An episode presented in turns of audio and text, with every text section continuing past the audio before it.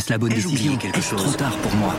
Prenez vos décisions d'investissement avec le soutien de Clarity AI. Gérez votre portefeuille tout en lui assurant une croissance durable grâce à l'association d'une IA puissante et d'une grande expérience de l'industrie. Notre technologie augmente l'efficacité des processus réglementaires, y compris ceux liés à l'article 29 de la loi énergie-climat. Réduisez les risques et atteignez vos objectifs de durabilité en vous basant sur des faits vérifiés et des méthodologies transparentes. Clarity AI, la technologie au service des décisions humaines. Rendez-vous sur clarity.ai et passez à l'action dès aujourd'hui.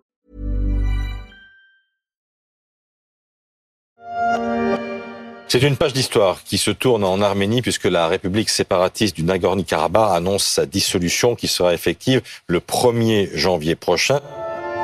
C'est allé très vite, à faire pâlir d'envie le tsar Poutine en son palais.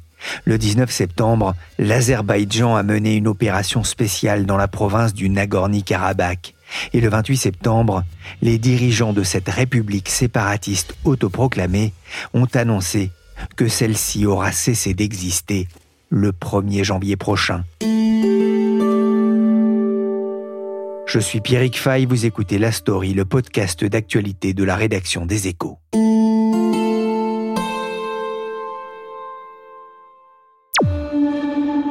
North Northeast Azerbaijan enemy. Northwest Armenia Georgia friendly. Si le vent tombe, premier film de la réalisatrice d'origine arménienne Nora Martirosian. L'œuvre a fait partie de la sélection officielle du Festival de Cannes en 2020, l'histoire d'un employé français d'un grand cabinet d'audit envoyé au Haut-Karabakh pour valider l'ouverture d'un aéroport international. Il faut que vous compreniez ce que représente cet aéroport pour notre pays. Un premier pas vers une reconnaissance de la région la géographie est assez simple. Au nord-est, l'ennemi, l'Azerbaïdjan. Au nord-ouest, l'Arménie et la Géorgie. Friendly, les amis. Conseil aux pilotes avant de décoller, vérifiez bien la boussole. Mais depuis quelques jours, c'est encore plus simple. La République du Nagorno-Karabakh, peuplée en majorité d'Arméniens, n'existe plus. Sur le papier, ce sera aussi le cas à la fin de l'année. Le Karabakh n'est pas sur vos cartes, mais le pays existe.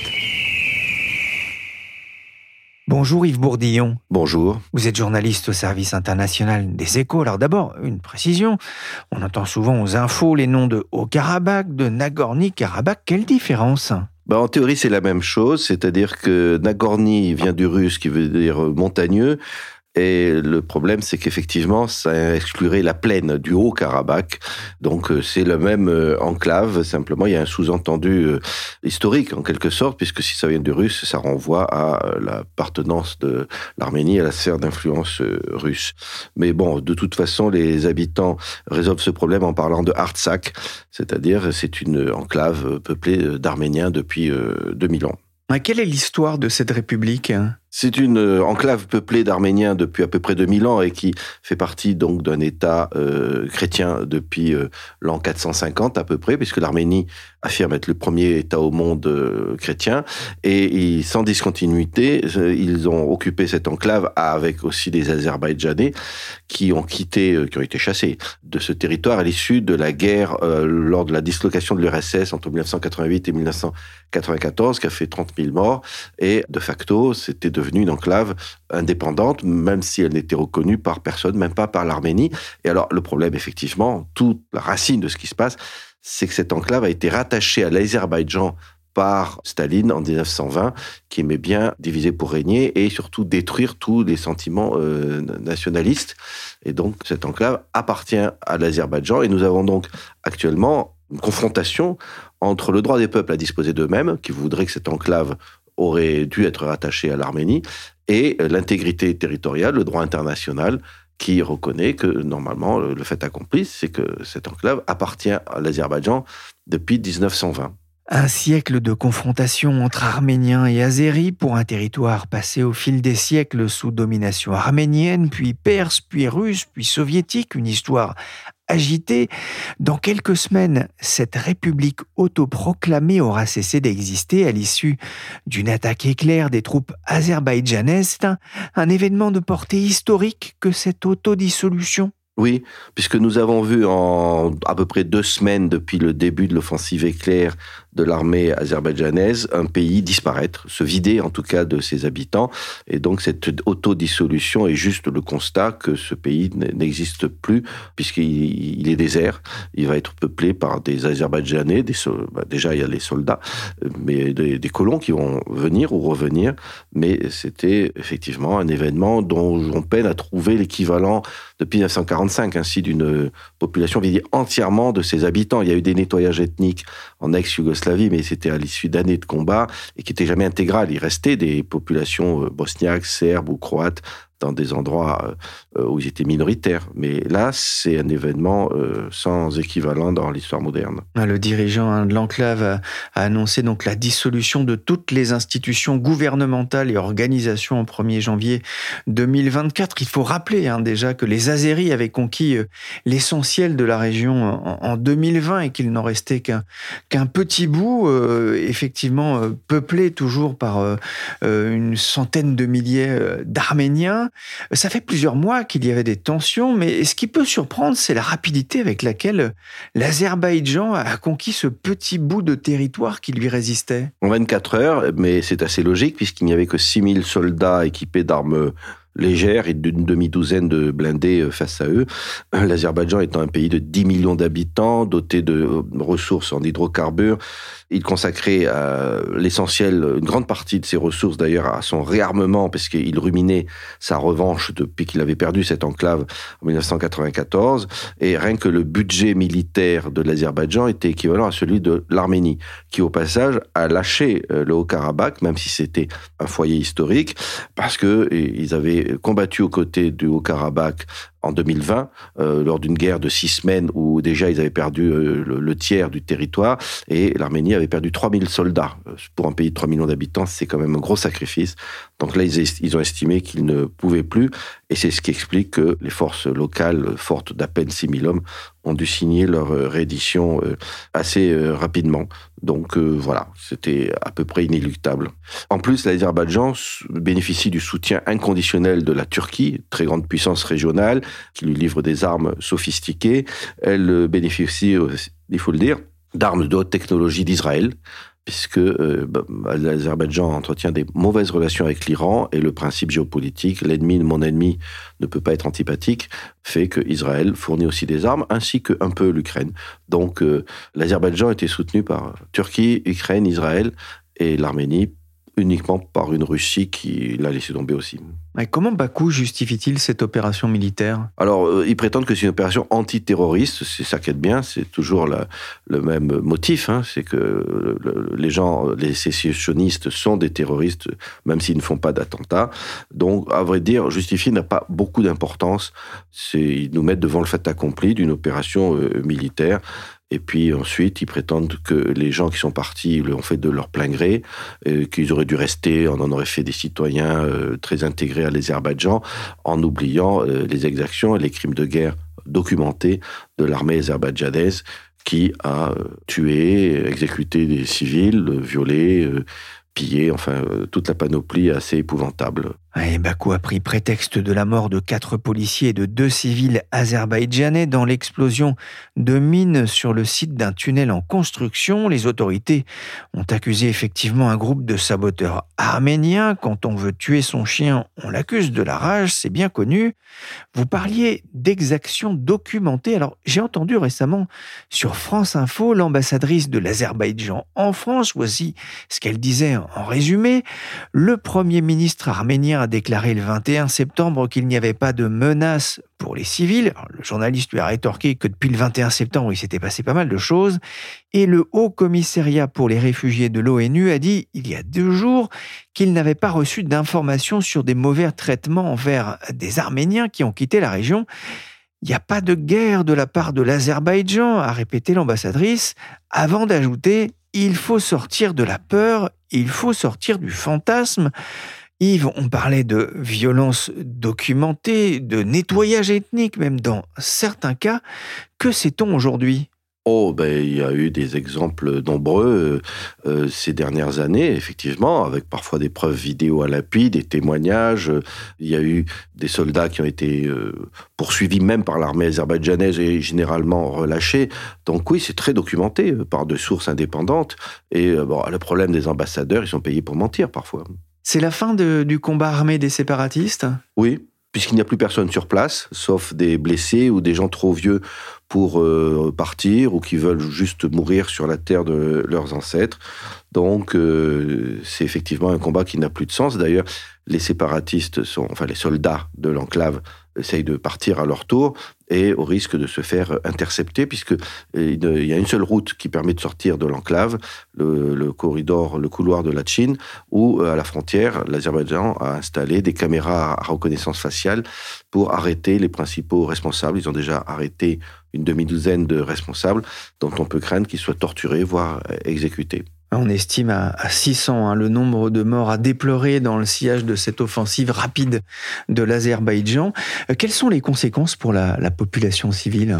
Déjà depuis le blocus totalement illégal au regard du droit international sur médicaments et alimentation depuis juin dernier, la situation était épouvantable sur le plan humanitaire. Et là, maintenant, ils vont devoir euh, s'installer en Arménie, où ils vont être hébergés en tant que compatriotes, mais dans des conditions très difficiles. Alors certains pourront essayer d'aller plus loin, comme l'a fait d'ailleurs une partie de la population arménienne après le génocide de 1915-1916, qui a fui euh, en Occident, ce qui fait que la France est le troisième pays abritant la plus forte diaspora arménienne au monde, derrière Russie et États-Unis. Mais en même temps, ça sera difficile parce que ce sont des montagnards pauvres qui n'ont pas de réseau, qui n'ont nulle part où aller, à vrai dire. À l'inverse des Arméniens, dont certains avaient des, des parents en Occident, euh, qui ont pu euh, refaire leur vie. Euh, là, ils vont arriver en Arménie, qui est un pays, la situation économique pas franchement florissante. On parle de environ 140 000 Arméniens qui vivaient dans cette enclave. Où sont-ils passés? Eh ben, ils sont en train d'arriver. Ils sont déjà arrivés pour la plupart à Erevan, puisque il y avait entre 120 et 140 000 civils, dont déjà à peu près un tiers étaient partis ces derniers temps, ces derniers mois, il s'attendait à cette invasion et il fallait être aveugle pour ne pas voir qu'elle était hautement probable. Et donc, il restait sans doute 80 000 qui sont maintenant euh, presque tous à Erevan.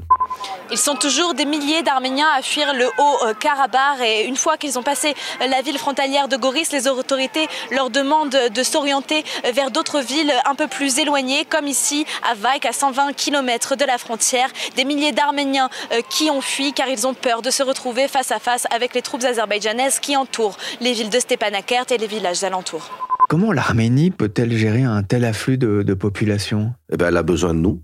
C'est-à-dire qu'un pays de 3 millions d'habitants, vous imaginez effectivement, ça doit être comparable un peu à l'afflux de pieds noirs en France euh, à la fin de la guerre d'Algérie, mais euh, elle n'a pas les ressources financières, donc elle aura besoin d'une aide euh, humanitaire, enfin d'un soutien occidental sur ce plan-là. C'est à peu près tout ce qu'on peut faire, puisqu'on ne peut plus rien faire d'autre. C'est en train de devenir une crise humanitaire? Oui, ça l'était déjà depuis le blocus de juin dernier. Euh, là, maintenant, c'est une autre type de crise humanitaire, moins dramatique, puisqu'ils sont euh, chez des compatriotes. Mais il faut loger, nourrir, et puis ensuite s'occuper de la santé et puis euh, de, l'adaptation de cette population, 100 000 habitants. Donc c'est 3% de la population de l'Arménie. il va falloir bah, leur trouver un travail, que leurs enfants aient à l'école.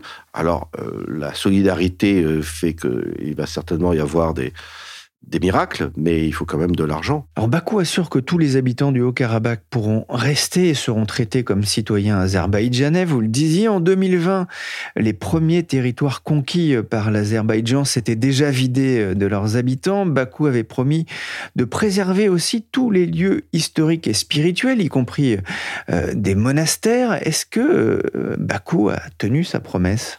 Pas vraiment, euh, non. Il y a des histoires de monastères ou de bâtiments religieux qui ont été détruits ou, ou dont les croix ont été arrachées, euh, de cimetières profanés. Donc, euh, non, pas vraiment. de toute façon, c'est aussi l'héritage de relations extrêmement conflictuelles entre ces deux populations où il y a des règlements de compte et des haines euh, depuis plusieurs générations, parce que depuis le rattachement de cette enclave à l'Azerbaïdjan, on ne peut pas dire que ça se passait bien.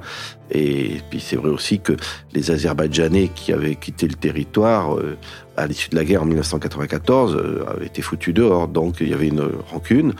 Et oui, en effet, il y a eu des exactions.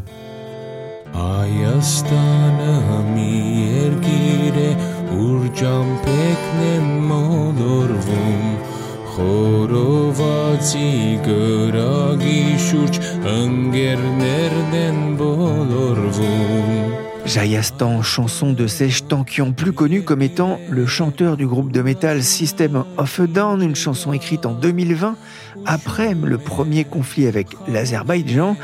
Yves, Bakou a-t-il profité des difficultés de la Russie en Ukraine pour passer à l'attaque et s'emparer de ce territoire? Évidemment. Et au passage, c'est un affaiblissement euh, spectaculaire de la Russie dans son précaré caucasien, puisque maintenant, le taulier, c'est la Turquie. C'est-à-dire que Poutine a estimé qu'il avait plus besoin de la Turquie que de l'Arménie à cause de la guerre en Ukraine, il a besoin d'une Turquie qui à la fois euh, est le seul médiateur agréé entre lui et Kiev et qui aussi est une plaque tournante pour contourner les sanctions. Il faut dire les choses euh, clairement. Euh, il y a plusieurs plaques tournantes. À, l'ouest, c'est Géorgie et Turquie. À l'est, c'est plutôt la Chine. Mais voilà, il a besoin de la Turquie et du coup, n'était pas en position de force pour s'opposer à lui. Donc, comme la Turquie a comme allié inconditionnel l'Azerbaïdjan qu'elle soutient, et euh, donc forcément, ça devait se passer euh, comme ça. La Russie considère aussi que l'Arménie, finalement, n'a pas grand intérêt, même si c'est un allié depuis très longtemps, mais euh, c'est un tout petit pays sans ressources. Et simplement, du coup, ils l'ont laissé tomber parce que ça ne coûtait pas trop cher. Si les condamnations de la communauté internationale ne sont pas suivies de décisions politiques et juridiques adéquates, alors ces condamnations deviendront des actes de consentement de ce qui se passe. Dénonciation de Nicole Pachinian, le Premier ministre arménien. La communauté internationale semble peu audible finalement euh, sur cette question et cette situation. Oui, d'abord parce que l'Arménie est un petit pays lointain, la communauté internationale est occupée avec des très gros dossiers, l'Ukraine, peut-être bientôt Taïwan, et puis faut reconnaître que la situation est compliquée. C'est-à-dire que, alors, il y a un peu de cynisme. Par exemple, l'Union européenne avait besoin du gaz azerbaïdjanais pour remplacer le gaz russe que l'on n'achète plus à cause de l'Ukraine. Donc là, il y a eu une visite de la présidente de la Commission von der Leyen il y a un an à peu près à Bakou elle avait été très élogieuse envers Bakou parce qu'il y avait du gaz. Du coup, l'Union européenne, euh, aujourd'hui, n'oserait pas faire des sanctions contre Bakou. Mais il y a aussi autre chose, c'est que l'Arménie, on ne l'aide pas parce que déjà, tout simplement, elle ne nous appelle pas vraiment à l'aide, puisqu'elle est alliée avec la Russie. Euh, via un pacte qui s'appelle l'OTSC et qu'elle avait d'ailleurs activé il y a un an quand l'Azerbaïdjan avait bombardé son territoire et euh, il y avait l'équivalent de l'OTAN avec un article 4 qui aurait obligé la Russie à lui venir en aide. Et le Kremlin lui a dit non, désolé, j'ai piscine. Et là, on voit bien que l'Arménie bah, elle est alliée de la Russie et c'est dommage pour elle. Elle se rend compte d'ailleurs qu'elle a été euh, bernée, mais euh, c'est vrai qu'elle ne s'est pas vraiment tournée vers l'Occident. Euh, il y a eu des toutes petites manœuvres avec des soldats américains, c'était une soixantaine, mais c'est une ébauche. Et puis il y a un autre élément, c'est que même si la ministre des Affaires étrangères a promis hier, lors de sa visite à Erevan, qu'il y aurait peut-être des livraisons d'armes si l'Arménie en avait besoin. Par où pourrait faire passer ces livraisons? C'est très difficile, puisque l'Arménie est enclavée géographiquement. Donc il faudrait passer à travers l'espace aérien de la Turquie, évidemment impensable, de la Géorgie, qui est alignée sur la Russie, donc euh, qui ne donnerait pas le feu vert, ou de l'Iran, avec qui on est fâché. Donc on ne peut pas vraiment armer euh, l'Arménie, enfin, c'est très compliqué. Les sénateurs français demandent au gouvernement la reconnaissance de la République du Haut-Karabakh et demande le retrait immédiat des forces armées azerbaïdjanaises des territoires pris depuis le 27 septembre dernier. Le texte a été adopté par 305 voix pour et une seule voix contre. En novembre 2020, le Sénat français a reconnu la République autoproclamée du Haut-Karabakh Est-ce que ça avait été suivi des faits? Non, je me souviens d'ailleurs, j'avais suivi des parlementaires français qui avaient voulu visiter euh, l'Arménie et le Karabakh. On avait fait demi-tour parce qu'on recevait des SMS de Bakou nous disant on sait où vous êtes et un accident est si vite arrivé. Et donc euh, ces parlementaires enthousiastes avaient proposé la reconnaissance euh, du Haut-Karabakh, ce que même l'Arménie n'avait pas fait. Donc euh, ça n'avait pas grand sens parce que, euh, effectivement, pourquoi le Sénat français reconnaissait euh, l'indépendance d'un pays que même l'Arménie ne reconnaissait pas? Ça n'avait eu aucun impact. L'Azerbaïdjan pousse ses pions au sud, donc avec cette annexion du Haut-Karabakh. Elle reconquiert le terrain perdu post-soviétique. Ça rappelle un peu les ambitions de Vladimir Poutine, notamment en Ukraine. Jusqu'où peut aller l'Azerbaïdjan dans sa soif de reconquête? Jusqu'à Erevan.